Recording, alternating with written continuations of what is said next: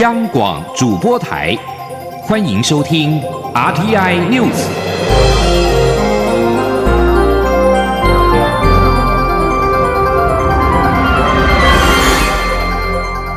听众朋友您好，欢迎收听这节央广主播台提供给您的 RTI News，我是张顺祥。中华航空机师罢工协商座谈会九号谈了半天，却没有结论。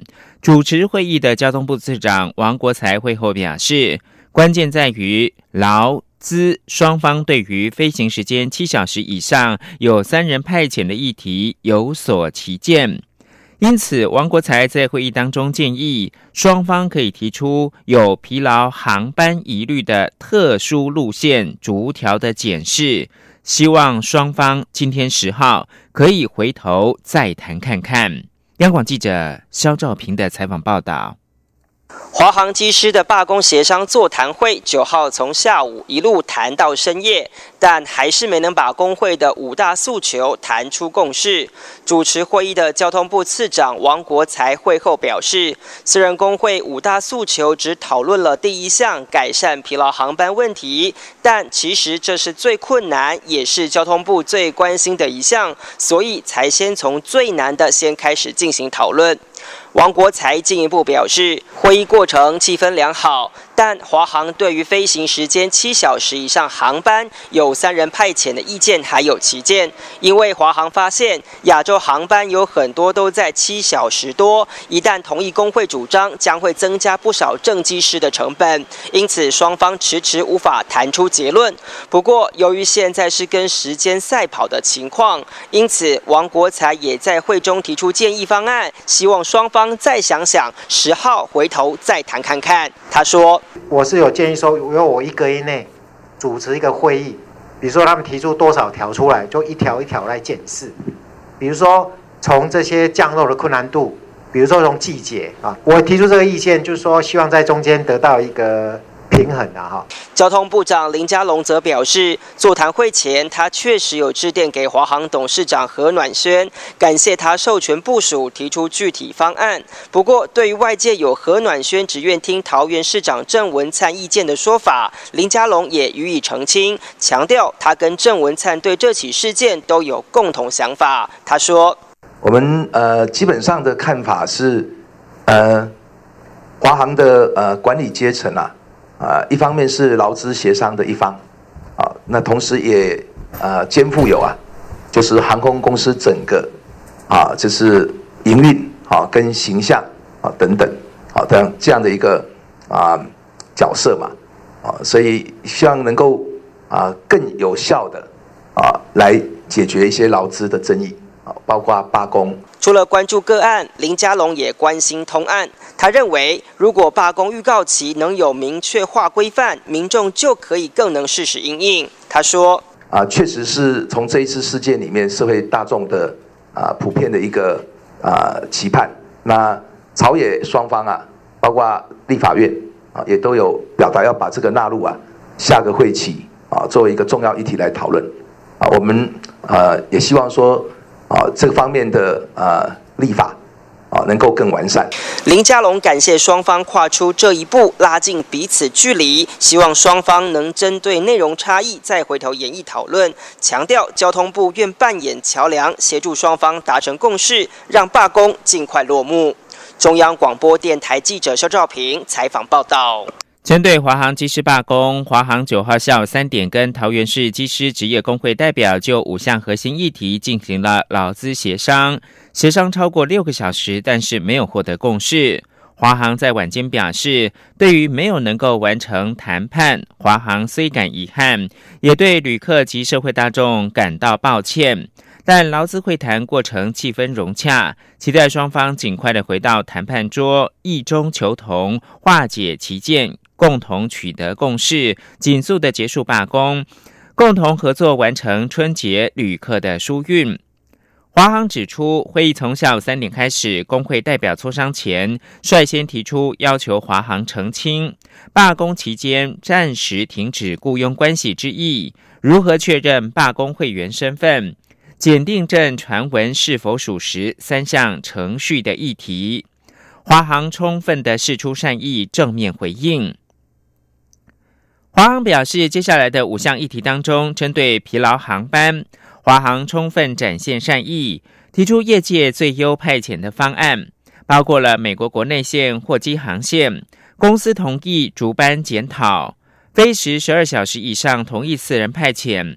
但工会主张飞时七小时以上就需三人派遣，华航因为人力问题没有办法同意，双方一时难以拉锯。工会代表先离席，将议题带回研究再行讨论。华航表示感谢辛劳坚守岗位的所有同仁，并再次对造成旅客不便致歉。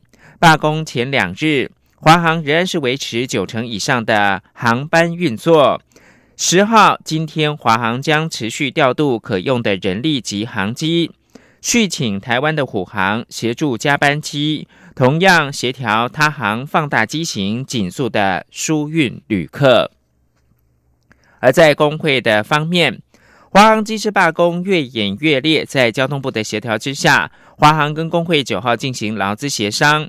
但双方光是在改善疲劳航班这个议题上面就没有办法达成共识。桃园市机师职业工会表示，他们在协商过程当中三度退让，但是华航的资方仍然是以增加成本为理由，强硬的拒绝。因此，他们在晚间九点十分左右决定要暂时退出协商，并且宣布罢工行动持续。工会理事长李信燕表示。华航同意十二小时以上有四人派遣，整体的协商还算是有初步的共识。桃园机师职业工会之所以把改善疲劳航班列为诉求重点，原因在实务上运作确实让机师感到疲累。工会成员表示，机师的工时不能够只看飞行时间，其实出发前的整备时间也应该一并的计算。长工时之后又要处理降落，这对飞安并不是很好，而且长时间累积之下，难保身体不会出现状况。只说这是捧玻璃碗的工作。请听记者肖兆平的报道。改善疲劳航班是机师工会五大诉求的第一项主张。之所以强调要改善疲劳航班问题，就是因为机师在实务经验上觉得华航还可以做得更好。具有技师资格的工会副理事长陈培培表示，劳工过劳本来就难以认定，但过劳条件就是会增加技师健康风险以及非安疑虑。他表示。机师长期处在低氧、加压、辐射、时差等问题的工作环境，这对健康都有负面影响。况且，当长时工作后又要准备飞机降落，这样的条件组合对飞安并不是太好。陈培培认为，机师工时不能用一般工作八小时的计算方式等量齐观。因为机师的工时不能只看飞行时间，其实出发前的整备工时也必须一并思考。而为了在降落时有更好的安全性，工会才会有八小时以上有三名机师，十二小时以上有四人派遣的主张。他说：“本来 L R 的门槛就是可以比它更好的，你不一定要踩的那个线，让我每一个人都每天熬个十四个小时，飞十个小时。”这样真的没有比较好。那既然，而且航空公司安全本来就是最大的一个卖点，对不对？如果这样子是，你因为这当然就有成本考量了哈，所以我们也不敢说哦，你就是五个小时就给我一个三个人什么，我们也不会。但是我们希望说，这这应该是有改革来、改善的空间。工会代表陈伟浩则认为，跟国内一般劳工相比，机师虽然有较高的待遇，但其实他们是捧着玻璃的饭碗，因为长期疲劳的工作环境，难保不会突然倒下。他说：“好比说一月底哦，我个人飞了两趟伦敦，我飞的是 Airbus 三五零。那如果说一个月飞两趟伦敦，其实没什么，可是呢，我在一个礼拜之内飞两班。”那我在那边的休息不够，等于说我七天一个礼拜之内的时间，我有四天在熬夜，好，那这个东西对我来讲，你可能一时哦可撑住了，可是你怎么知道你下个月不会倒下去？机师工会表示，姑且不论机师是否过劳，一个已经专注工作十几个小时的机师还要准备降落，这样的安全性，难道大家不会担心？中央广播电台记者肖兆平采访报道。中华机师罢工造成民众出入境的不便，使外界有罢工预告期是不是应该要明确入法的讨论。民进党立委林俊宪表示，相关议题确实有讨论必要性。开议之后，党团内部会进行相关讨论。而国民党团书记长吴志阳表示，目前党团内部还没有听到罢工预告期的相关修法讨论，当前是把重点放在非安层面的劳动检视，呼吁华航应该把安全摆在第一。我驻美代表高硕泰二月八号晚上在双向园宴请台湾人权工作者李明哲救援团队。李明哲妻子李静瑜跟救援团队成员特地向代表处为此行所提供的各方面协助表达诚挚谢意。高硕泰大使并且相约，在李明哲重获自由之后，将在双向园为李明哲举办感恩餐会。向伸出援手的众多美国政要及人权组织一一的致意。李明哲因为支持中国民主化，在二零一七年十一月二十八号被中国当局以颠覆国家政权罪判刑五年，褫夺政治权利两年，目前关押在中国湖南的赤山监狱。为了促使中国当局早日放人。李明哲救援团队包括了台湾关怀中国人权联盟的理事长杨宪宏，以及台湾长老教会总会的干事长林方仲与李静瑜，日前再度到美国寻求国际的澳援。农历春节是中国大陆台商返乡的时刻，如今台湾民众往返两岸已经成为稀松平常的事。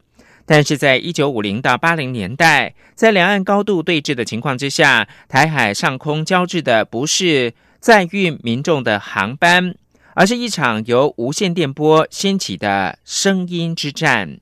央广记者欧阳梦平的专题报道。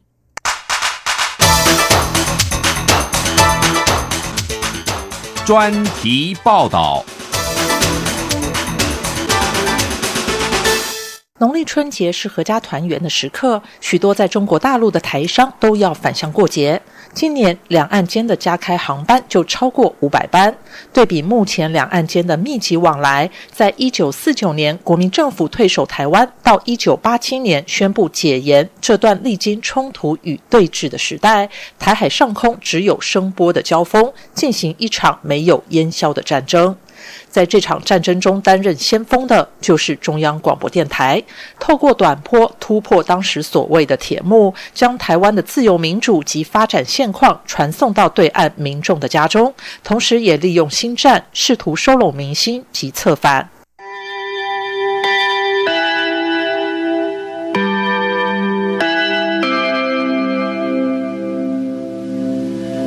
这里是自由中国之声。在中华民国台北发音。你想了解大陆军干群老中青各种意见的反应吗？请听三家村夜话。前央广编审组主编刘伟莹回想当时，由于对岸民众都是晚上躲在家中偷偷收听央广的节目，所以当时播出的黄金时段是半夜十二点到凌晨三点。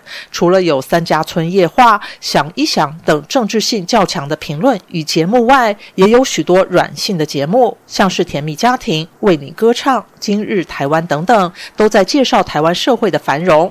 尤其是邓丽君时间，许多大陆听众都全。家围在收音机前收听，所以才有白天听老邓，晚上听小邓的顺口溜。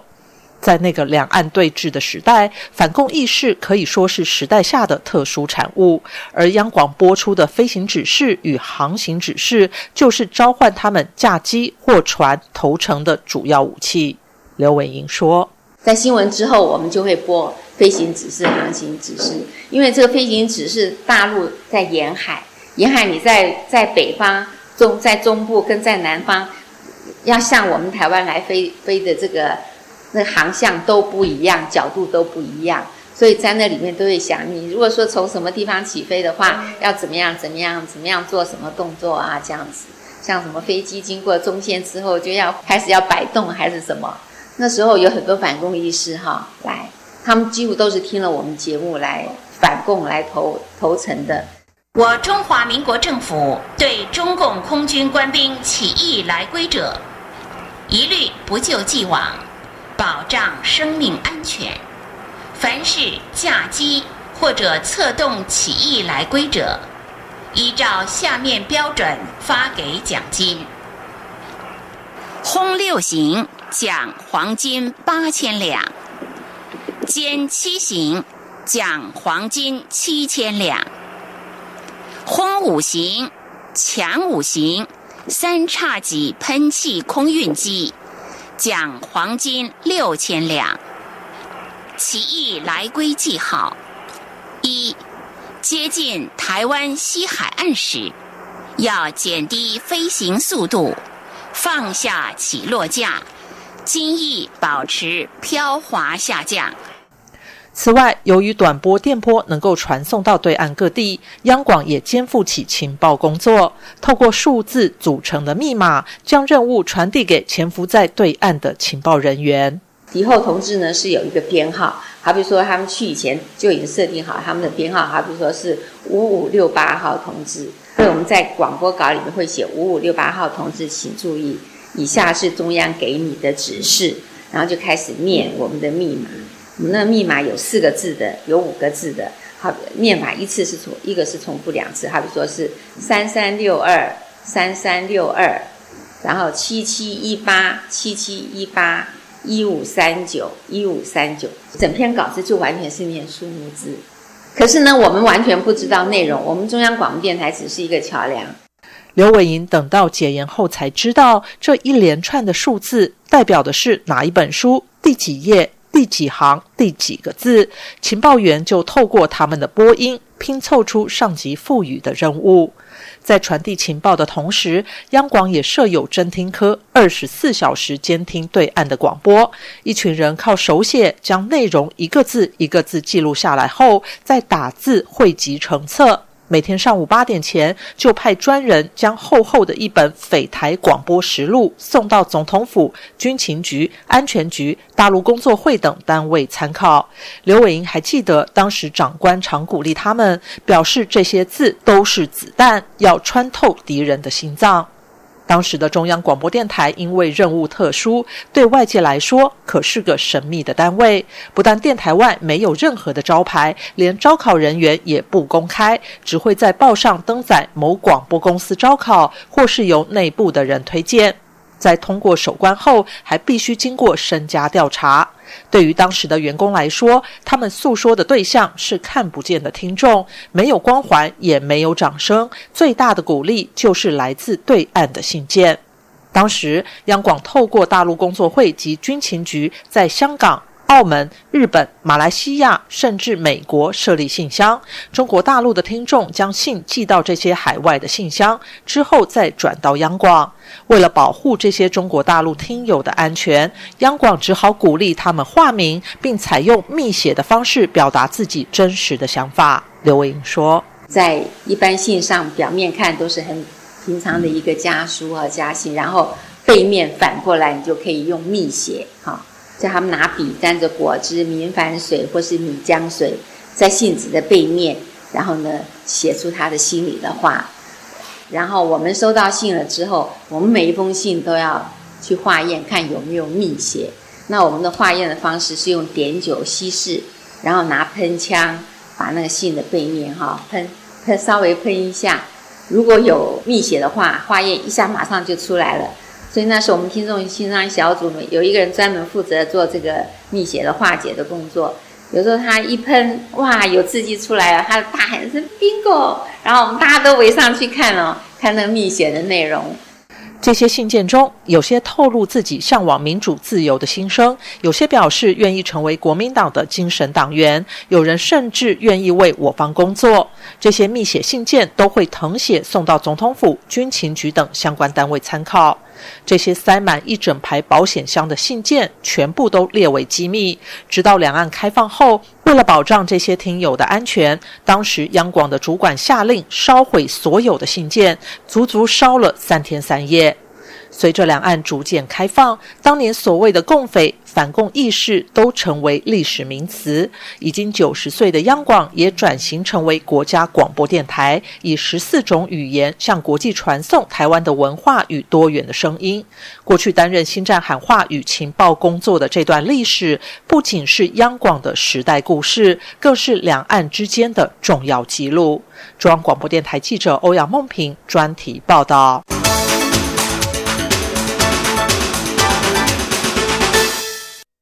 各位好朋友，我是蔡英文。在新年的时阵，我要甲大家拜年，讲一声恭喜。趁过年的时阵，小休困一下，甲快乐传起来。新的一年，咱来继续团结做伙，替台湾来认真拍拼。祝大家平安顺利，身体健康，大发财。现在是台湾时间清晨的六点五十一分，我是张顺祥，继续提供新闻。民进党创党第一任秘书长黄尔璇九号辞世，总统府在晚间表示，蔡英文总统致感不舍跟哀悼。总统也坚信黄尔璇这份对民主的坚持，所有台湾人将会继续的传承下去。黄尔璇的女儿低调证实，父亲因为心脏衰竭病逝在慈济医院，享受八十三岁。行政院长苏贞昌在晚间也表示，生命有消逝之日。黄尔璇坚持民主自由的故事会流传下去，让维护台湾民主的信念一代接一代传下去。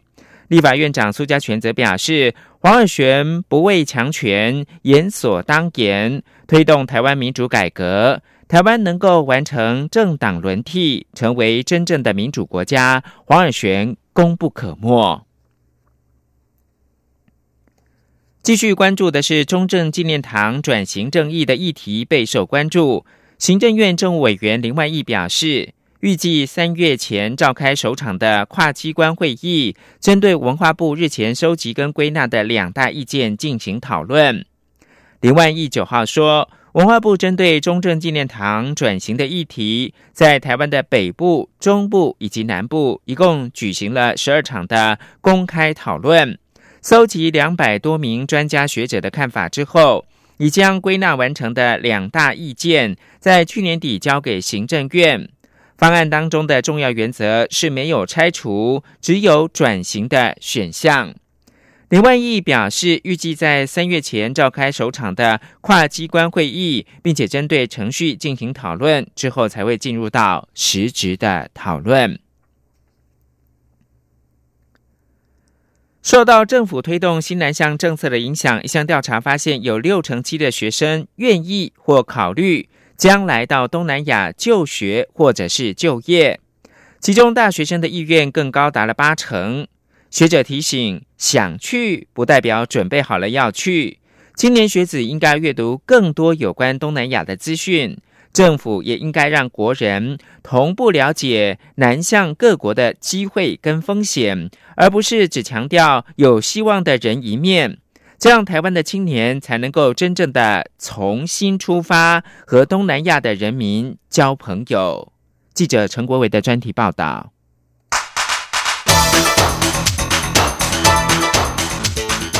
专题报道。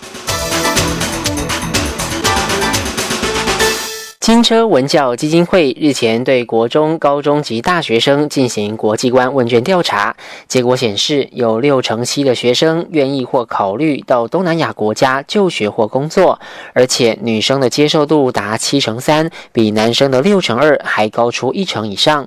如果只统计大学生的部分，想前往东南亚的人更高达八成。调查也询问学生，如果要移民，最想去哪个国家？结果最多人选日本或美。美国出国自助旅行最想去的国家也是日本、美国和韩国，完全没有西南向国家。另外，除了华语及英语之外，有三成三的学生认为最需加强的语言能力是日语，两成六选择欧洲语，选东南亚语的只有一成五。东吴大学政治学系教授刘碧荣表示，学生们有意愿到东南亚工作，但从问卷结果中却能看见心态上的矛盾。我们到底的心态是什么？你看，一方面我们觉得好到东南亚赚钱，可是我要学的语言里面，东南亚语言的重要，但是只提升两个百分点。我要出国去旅行了，我也不去东南亚，那你的分享赚钱，你怎么会了解那个国家呢？刘碧荣指出，因为政府现在推动新南向政策，许多媒体也有很多相关报道，都会让学生们觉得东南亚有崛起的感觉。但想过去发展，不等于准备好了要去。怎么样做好更多的准备，是政府下一步应该要做的。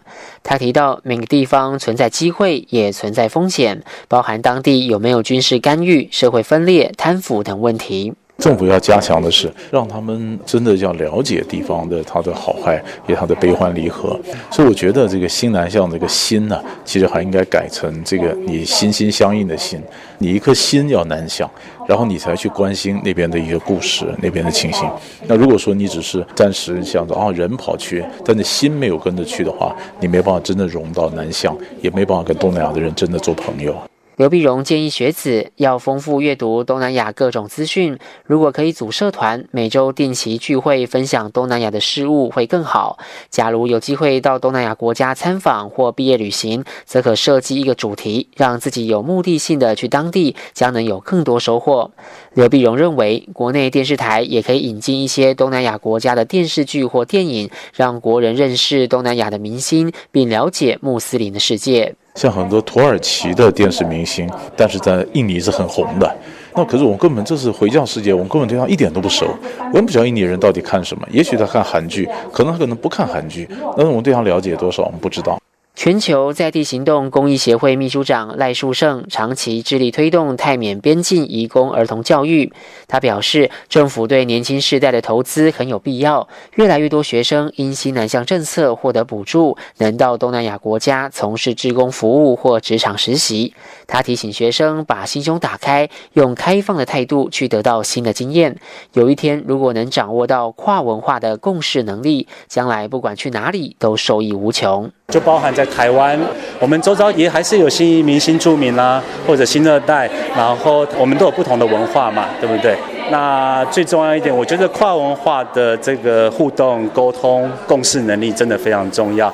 我觉得这个是我们真正新南向政策里面其实核心的价值，也是我鼓励，不管在学校教育也好，或我们自己年轻人出走，或者我们回到自己生活上或工作上的接触，其实核心价值就是跨文化。刘碧荣也说，在新南向政策的推展下，如果有更多国人关心东南亚、了解东南亚，将更有助于这些国家的新住民融入台湾社会。从长远来看，也能让台湾有更健全的发展。中央广播电台记者陈国伟专题采访报道。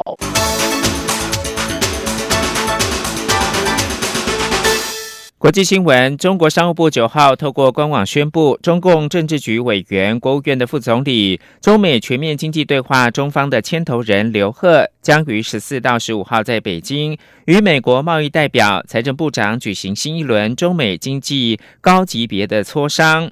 美中去年十二月初同意贸易战休兵九十天，到三月一号为止，两国目前正尝试在最后期限之前达成协议。美国支持的叙利亚民主力量 SDF 部队九号宣布，已经展开自叙利亚东部伊斯兰国 IS 仍然是掌控小块地盘、歼灭残余分子的最终战斗。获美国领导的联军空袭 IS 火力支援之下，这个库德族跟阿拉伯联盟最近几个月已经把 IS 战士围堵在东部的戴尔祖尔省境内最后一小块土地内。继停火超过一个星期，让平民逃难之后，SDF 在九号宣布，他们恢复了战斗。目前是从圣战士手中夺回最后四平方公里土地。